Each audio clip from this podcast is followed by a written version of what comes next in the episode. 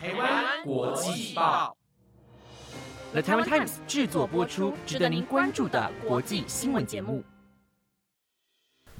欢迎收听台湾国际报，我是彩婷，马上带您来关心今天八月四号的国际新闻重点。Hello，各位听众朋友们，晚安！我是第四季的新主持人，我叫彩婷。未来还请大家多多指教。那我们马上进入今天的国际新闻重点。今天的国际新闻重点有：裴洛西访韩与台反应大不同，以及薯条冷掉竟引发杀机，还有暑假限定韩国开放台旅客免签入境。如果你对以上的内容有兴趣的话，那就跟我一起听下去吧。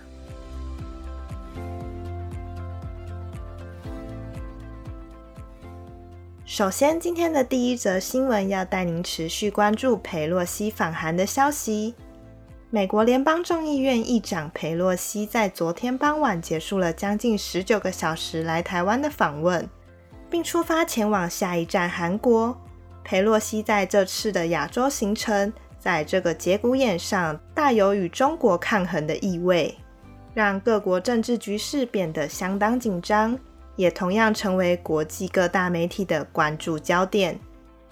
佩洛西旋风访台，台湾的政府官员以及地方首长都纷纷表示欢迎。不过，相较之下，南韩总统尹锡悦是以正在休假为由，改以和佩洛西通电话取代。而尹锡悦的缺席引发外界舆论以质疑，大家都在猜测是否是因顾忌中国而刻意避开。韩国媒体也直言表示，佩洛西这趟亚洲行让韩国不得不选边站，中美韩之间的外交关系将面临一大考验。对此，韩国总统府宣称，尹锡悦本月的一号到五号正在进行夏季休假，因为佩洛西的访韩日程与总统尹锡悦休假日重叠，所以没有安排双方见面。而在今天下午，裴洛西与南韩国会议长会中谈到在国安、经济与技术同盟等合作方式，并表示会支持政府促进北韩实质非核化。此外，南韩官员也透露，佩洛西将计划走访两韩共同警备区。佩洛西亚洲行的效益继续延烧，各国态度及立场都还有待持续追踪。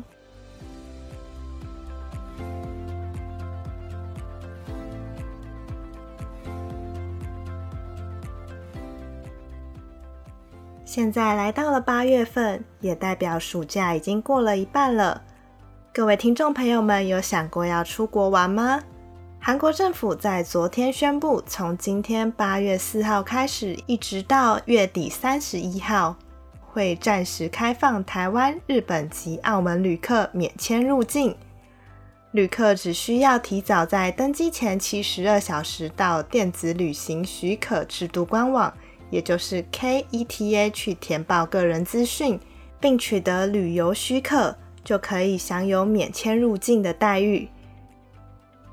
台湾在疫情爆发前是访韩旅客第三高的国家，但是之前基于互惠原则，韩国政府并不允许尚未开放给韩国旅客免签入境的日本及台湾等地的旅客可以免签入境韩国。不过，现在韩国为了观光产业的发展，加上首尔市主办首尔庆典二零二二。将于十号开幕，相关部门开始对扩大免签入境对象国家这件事进行积极协调，希望能借此增加访韩的旅客人数，重现观光人潮。一般申请签证需要花三到四周的时间。如果近期有想要去韩国的听众，不妨把握这个月免签入境的机会前往。只要在飞机起飞前七十二小时取得旅游许可，现在到官网或手机 App 都可以填写哦。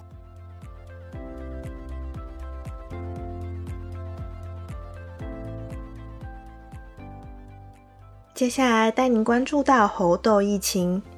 猴痘疫情在近日升温，全球的单日确诊数增加。美国加州跟着纽约市的脚步，在这个礼拜也宣布了全州进入紧急状态。至今，美国已知有超过五千八百人感染到了猴痘。世界卫生组织 （WHO） 也已经在七月的时候宣布，将猴痘疫情列为全球公共卫生紧急事件。亚洲地区这边，则是一名日前在阿拉伯联合大公国确诊猴痘的男子。抵达印度后，于上个月的三十号死亡。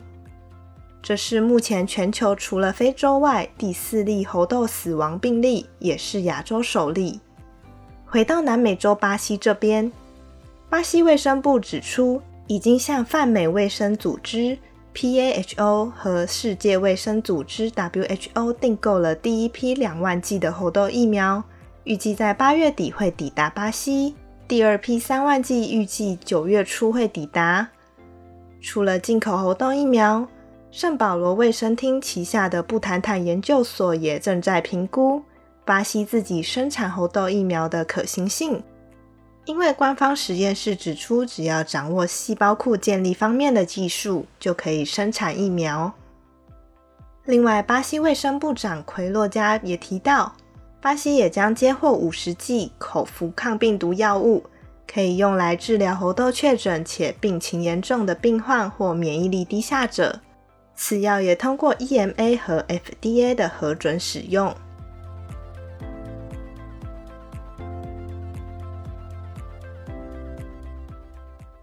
接着带你来看一起美国的枪击事件。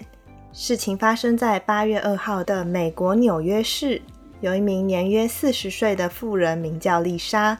她先在网络预订平台上订了麦当劳，没想到去取餐时，她所拿到的薯条竟然是冷掉的。她随即向店家反映，只见店员走向炸物台约十秒钟的时间，就以为自己的薯条已经换成一份新的，就这么回家了。不料返家后发现薯条居然还是冷的。于是他气愤的又折返回去向店家理论，却遭到店员们毫不客气的冷嘲热讽。面对这种服务态度，丽莎实在是气不过，便打电话给他二十岁的儿子诉说整起遭遇。没想到儿子听完后会冲动的杀去该所麦当劳，并与店员发生激烈争吵，随后还开了一枪，击中在一名店员的脖子上。该名员工紧急送医抢救后，仍处在命危的状态。事后，丽莎向警方供称，她并不知道自己的儿子持有枪支。目前，嫌犯已被逮捕。不过，有报道更是指出，他先前就曾经犯下重大窃盗的前科，而这次为了家人打抱不平而引发的杀机，又让自己犯下杀人罪。如果能克制自己的冲动并理性沟通，或许就不会发生这种悲剧。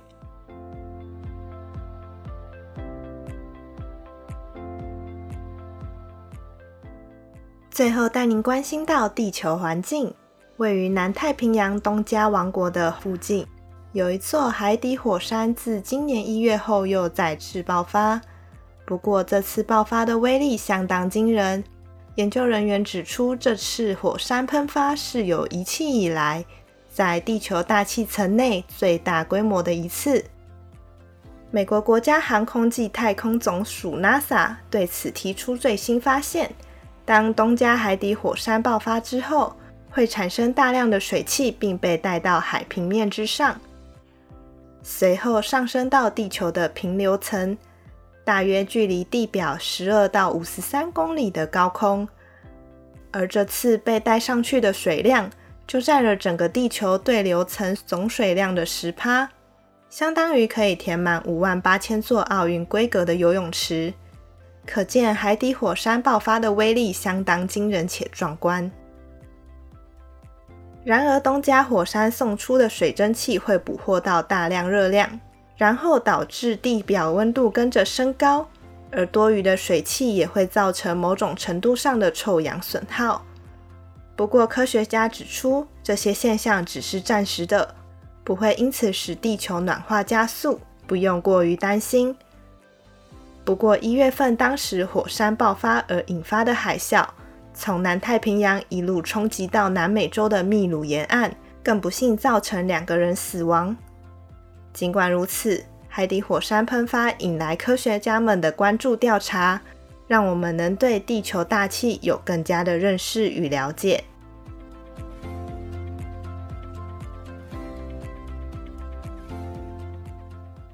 各位听众朋友们，晚安！希望你会喜欢今天的新闻内容。今天是七夕情人节，在这边祝大家情人节快乐！不管有没有情人。都要幸福快乐哦！祝各位有情人终成眷属，也预祝下礼拜的父亲节快乐。本节目由了台湾 Times 制作播出，感谢您的收听，我们下礼拜再见哦，拜拜。